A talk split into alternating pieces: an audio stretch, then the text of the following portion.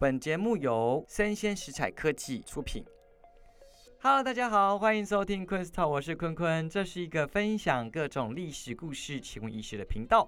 今天要跟大家分享的是韩国系列深藏诅咒的朝鲜王妃下集。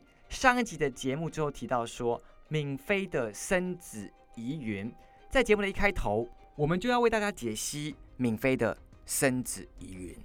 这个事情就就很多说法了。有人说，哎，该不会真的是她就是一个诅咒的巫女吧，还是什么？就是有带诅咒的女人，所以她没办法产下皇储，没办法产下儿子啊。那第二种说法是说，大院君因为那跟她在进行所谓的权力斗争嘛，啊，就说是吃了大院君带的三参，就是那个人参啊，造成她一直没办法好好的顺产，产下儿子。那这个说法呢，很多这种说法，但我觉得较可能是第三种说法。哎，什么说法？其实啊，我们知道闵智英是姓闵嘛，对不对？但她老公高宗她的妈妈那个新宣君夫人也姓闵啊，而且呢，高宗的奶奶也姓闵，等于说高宗跟闵智英结婚啊，其实算近亲通婚。那蛮有可能会造成他没办法顺产，或是说失去生殖能力啊，有可能是基因的缺陷啊，那可能是黄鼠造成他，呃，就是这个近亲通婚造成他们没办法顺产这个事情，这个比较起来比较可能是这个路线啊。不过 anyway，反正呢，后来后来闵之英有成功生下儿子啊，李子，好，他不是跟他先生后来三年之后就复宠嘛，对吧？这个闵妃啊。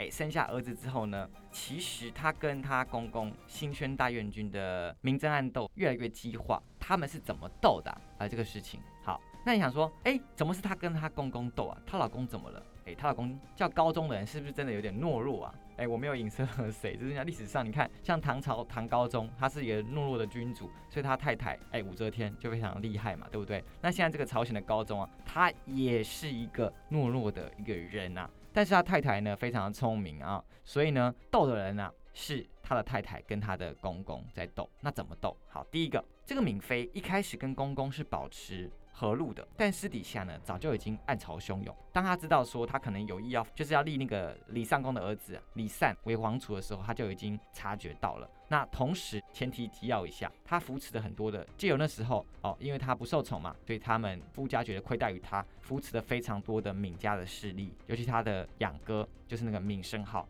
那他就有闵生浩去跟其他的外戚势力联合，哪些外戚呢？新宣大将军上台之后呢，大大的打压那个赵氏，就赵大飞他们家赵氏，还有当时的安东金氏，以及新宣大将军他自己的亲哥哥，还有他的亲儿子。你没有听错哦，这个李希呀是他第二个儿子。那他的长子也不受新军大军的受宠，等于说这些新军大军不要的人呐，打的人啊，闵妃呢都把他们拉拢过来，所以就台底下暗暗的培养自己的势力啊。那他跟公公的爆发点是在这里爆发的。有一天呐，有一个卢臣啊，就是一个卢生卢臣啊，叫做崔义炫，他上书抨击大元军施政，施政不当，然后叫他不要干政，说你又不是皇帝，你这边讲半天干嘛？所以呢，这时候闵妃知道这个事情怎么办？她就默默的鼓动她老公高宗，哎，你该亲政的啦，你该亲政的。所以其实呢，她是从她老公出发的啊。那她跟她老公爱的水深火热，那时候刚好她非常得宠嘛，然后好，她就鼓励她老公说你要亲政，你要亲政。所以她老公真的就宣布亲政了。那大元军当然火大气死了，还想说干什么东西呀？我的儿子怎么会这样，对不对？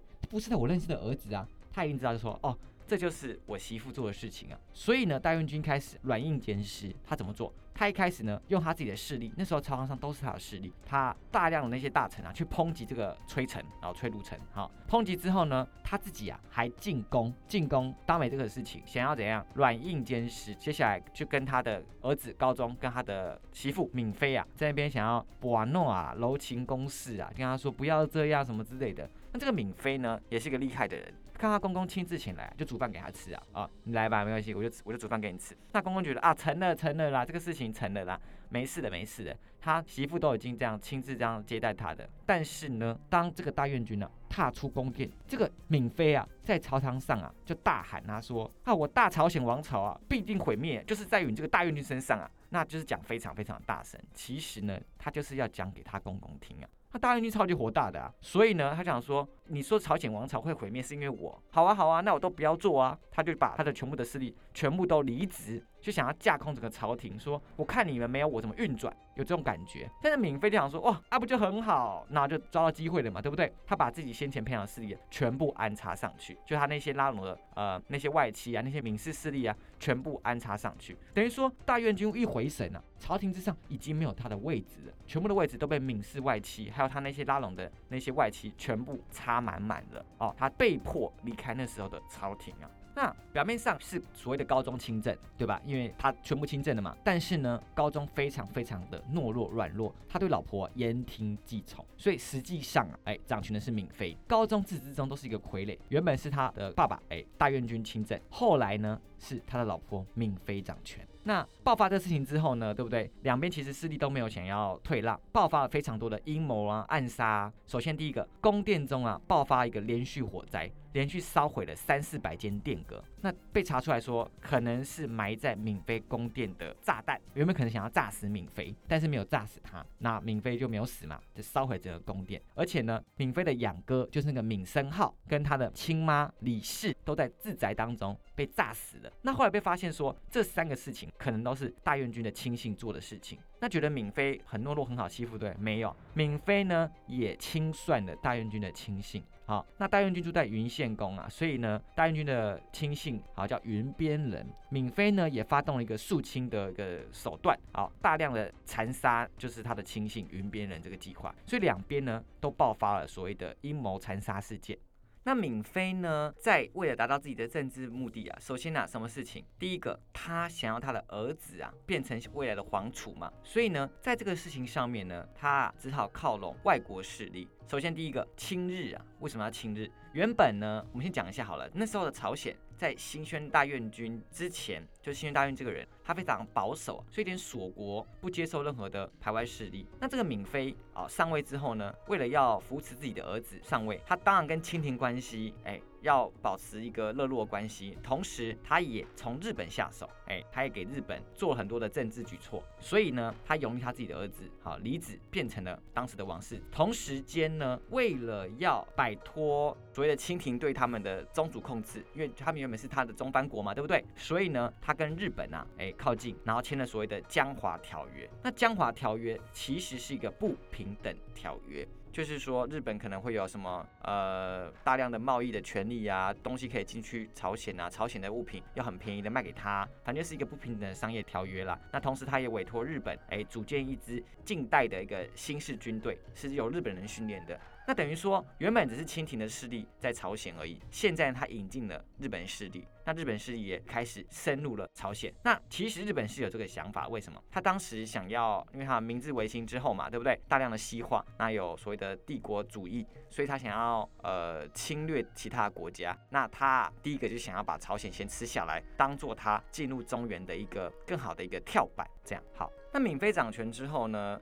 大家看到他的手段非常的多元嘛，雷厉风行啊，啊，排除掉了公公之外，但是呢，敏妃虽然在这些手段很高超，但她其实内政上呃不太不太行，什么意思？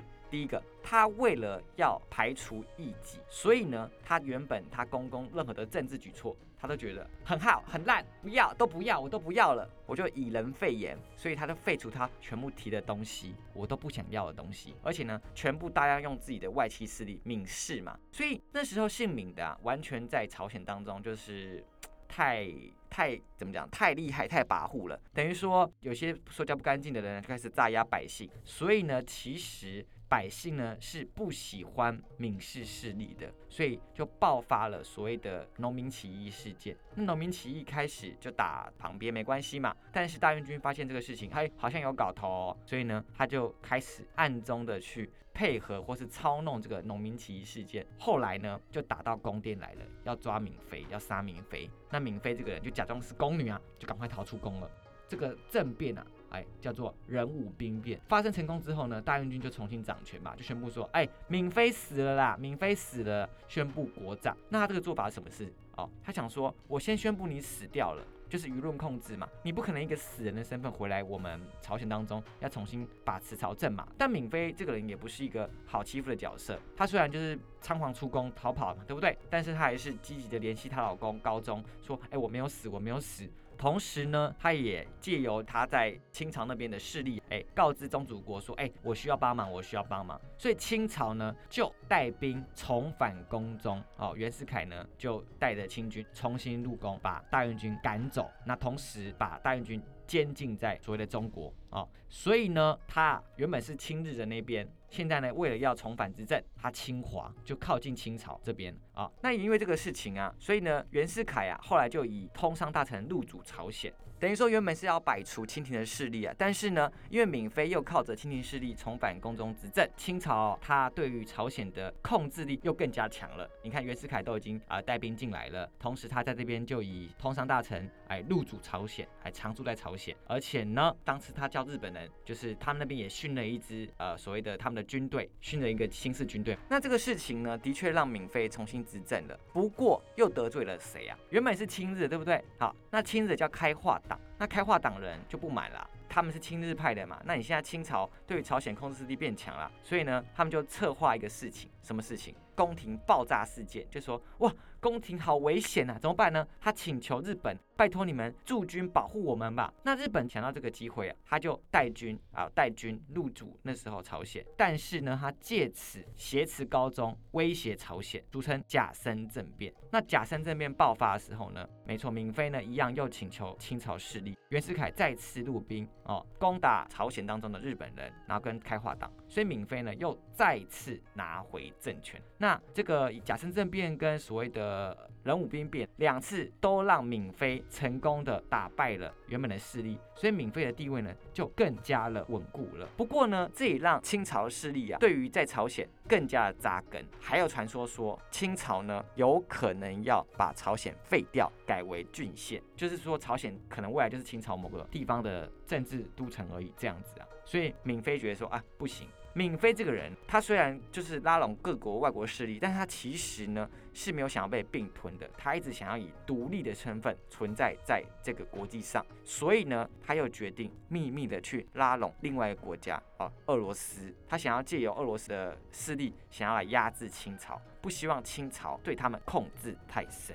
在发生这么多事情之后呢，那其实最可怜是谁呀？是在朝鲜当地的百姓，因为他为了要靠拢那么多的其他外国势力，他其实签了非常多不平等的条约，等于说那些其他地方啊，强占了朝鲜的资源。呃，影响最深刻、最直接的就是说，他们可能用非常便宜的价格把朝鲜的粮食买走，再倒卖高价，等于说怨声载道，农民呢又非常非常的不爽。然后爆发了一个很大规模的一个农民起义，叫做东学党起义啊。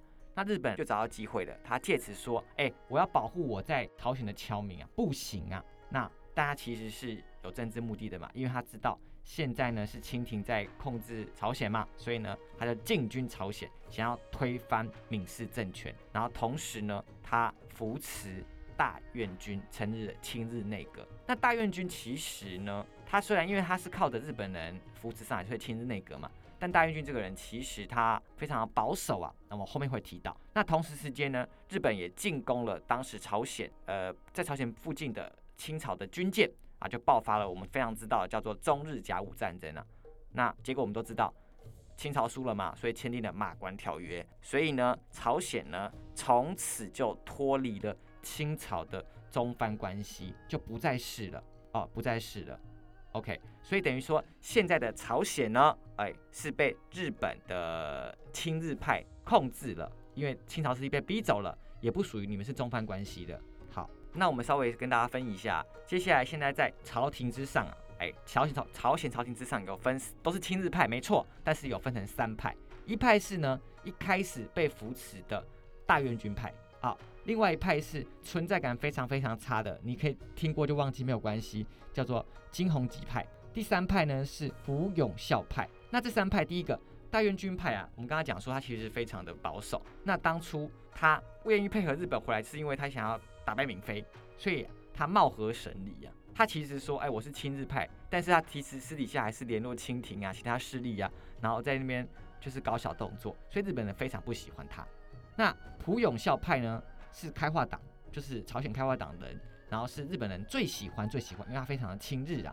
那闵妃这个人虽然现在失势嘛，因为是亲日政权嘛，对不对？但是呢，他就隔岸观火斗，好吧，隔山观虎斗，隔岸观火啊，怎么观？那一开始我就说，哦，我以王妃的身份了，那我就任命蒲永孝为大臣，这个事情呢，就去对付大元军。那同时呢，他也靠拢之前，他就偷偷拉拢那个俄国势力。为什么要拉俄国势力啊？因为在中国那时候发生了一个事情，叫做呃三国干涉还辽，就是说靠有俄国这个势力，还有其他势力呢，竟然让日本把那时候的辽东半岛还给了中国，所以他就觉得说，哦，俄罗斯太厉害了，俄罗斯应该是可以牵制日本的，所以他就正式要跟俄罗斯结盟。那朴永孝这个人呢，我们刚才讲说他亲日派开化党人嘛，他知道自己被闵妃利用了，闵妃只是用他来分化亲日派的这个手段，而且他发现说他偷偷的一直靠近俄罗斯势力啊，所以他决定要暗杀闵妃。那闵妃呢，早就发现这个事情了，所以啊，他借由俄罗斯的势力说，没有朴永孝这个人呢。就是要暗杀王妃哦，所以他发动政变，说你谋反，所以我把他抓起来。那闵妃啊，就再次解除亲日派政权，重新掌权，是他第三度重新站回他的政治舞台。闵妃重新掌权之后呢，其实日本人还是很不爽嘛，哦，撤换原本的公使啊，现在新的公使呢是军人出身的，叫三浦吴楼啊，出任朝鲜的新的公使。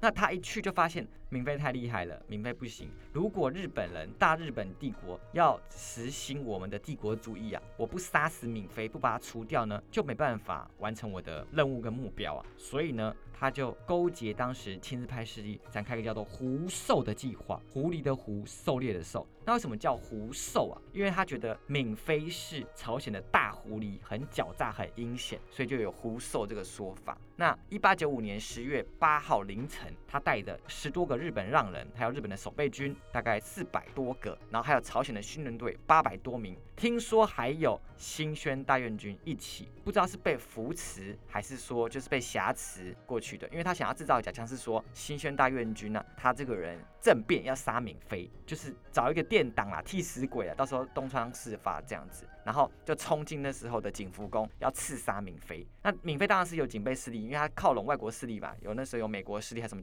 势力之类的，对不对？还有俄国势力这样。但是呢，他的守备军没有比日本人还多。你看他冲进来，但将近一千多个人，宫廷那时候守卫顶多就是两三百啊。那最后在玉湖楼呀，要刺杀闵妃。那听说他。残杀的过程非常的残忍，有几种说法。第一种说法是让人冲进宫中，大喊“闵妃在哪里？你在哪里？在哪里？”这样子，然后当然是。大家就是风声鹤唳跑来跑去嘛，对不对？那宫女啊，就是瑟瑟发抖。那她在一群宫女当中找不到敏妃，因为敏妃她就乔装成宫女躲在里面。她选出两个最漂亮的，把她杀死。然后她觉得她可能是敏妃，她可能是敏妃，就杀了她。杀完之后呢，在一个宫女的，就是乔装成宫女的一个女性旁边啊，她的额头太阳穴旁边，哎，发现了有天花的痕迹，说哦，她就是闵妃。那另外一个说法是说，闵妃早就乔装躲起来，对不对？所以只要长得像闵妃的宫女，她全部都杀死啊，一刀一个。一刀一个，全部杀死。然后最后有个浪人呢，在宫殿当中发现闵妃在那边躲起来，所以他就用他的手啊，就硬扯着闵妃的头发，把它扯出来。然后闵妃在挣扎的时候呢，就补他一刀。那闵妃试图在反抗啊，一直跑啊。那其他浪人也知道这个事情，就冲过来接连补刀。等于说闵妃呢，在逃跑时被扯到的时候，就同时一直接刀。奄奄一息的闵妃躺在那时候的木头地板上面啊，瘫在地板上面。他请宫女来确认身份，知道说哦，他是闵妃之后呢，就把他乱刀砍死。第三个讲是电视剧当中的版本。他说：“闵妃这个人啊，连逃都没有逃，就穿他正装，正襟危坐，就坐在宫殿当中。然后日本人冲进来，那闵妃就是神态自若啊，脸不红气不喘，然后瞪大他眼睛，死瞪着当时的日本浪人。在日本人落刀之后呢，先头劈了一刀下来，对不对？吐血的闵妃啊，就还是怒目金刚，就是大喊想要震责那时候日本浪人，所以日本浪人就有点被吓到，就乱刀把闵妃砍死、杀死。那行凶结束啊，为了要毁灭证据，因为他们就是没有想要说这个。”事情就是他没有要承认他们要杀敏妃嘛，对不对？所以呢，他就把他尸体啊淋上了汽油，烧毁殆尽，最后连那些残骸灰烬就丢到那个池塘当中，让这个事情消失在无声当中，好像没有这个事情。那日本再度成立了亲日内阁。对外说，就是大院军收买日本浪人要残杀闵妃，就是他要残杀他的政敌，然后逼迫高宗废黜闵妃。但是呢，当时行凶的时候，宫殿当中还有其他的外国公使啊、外国人啊、美国军官啊，所以呢，这个事情就被爆出来了嘛。那日本政府啊，受到当时的舆论呢，只好把这个事情公诸于世，所以他就恢复闵妃的王妃之位，并假意逮捕这些行凶分子。为什么叫假意逮捕？啊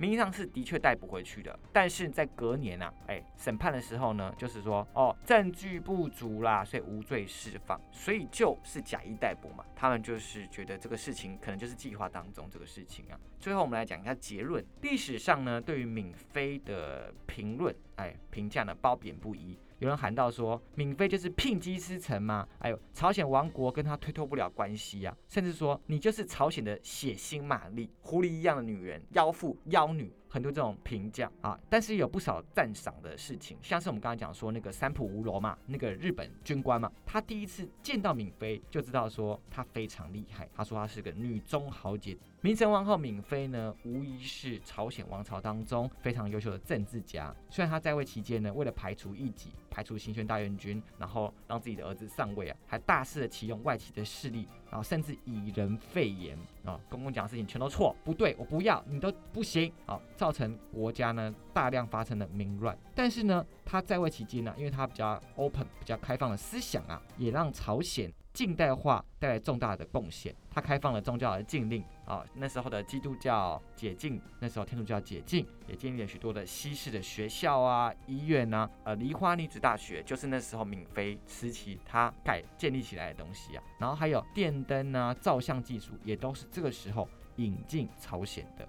而后，为了在列强当中生存呢，他前后拉拢了中日二势力，在其中为了谋取更大的生存空间，以及在对付他的政敌大院军、他的公公啊，以及国际政治上的交涉啊，闵妃都展现了超高的政治手段。以上呢是今天带来的深藏诅咒的朝鲜王妃明成皇后，历史一直是胜利者留给后世的作品，真真假假。但其中的人物跟故事呢，总是耐人寻味，值得探索。喜欢的话呢，请订阅我，并给我五星好评，也欢迎留言讨论哦。我是坤坤，我们下次见，拜拜。如果你听到这边，你应该是我的忠实粉丝，谢谢大家这五个月来给我的支持跟鼓励。导播，请给我一个感动的音乐，太感动了，我现在哭个三分钟。没有啦，接下来要跟大家讲一个两个重要的事情。第一个事情是呢，我们终于要有实体活动喽，在一月二十九号星期六，没错，非常靠近过年呢，我们要做个过年的活动。好，星期六下午三点到五点，在台北的迪化街，我们现场会有 Crystal 的 Live Podcast。没错，我要在迪化街做现场的 Podcast，欢迎大家在买年货的同时，也可以来听我的 Podcast，也可以到现场跟我互动喽。那至于企划内容什么东西呢？